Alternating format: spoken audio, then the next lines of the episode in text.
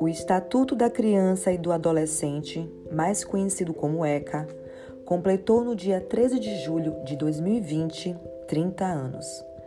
A Lei 8069 foi assinada em 1990 e estabeleceu direitos e deveres para meninos e meninas com menos de 18 anos. Três décadas após, o ECA permanece como referência na garantia de direitos como educação, saúde e proteção integral.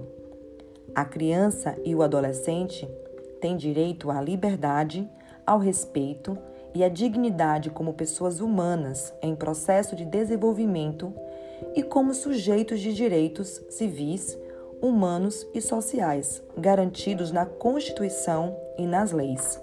Aqui é Karina Quintão, no Família no Ar.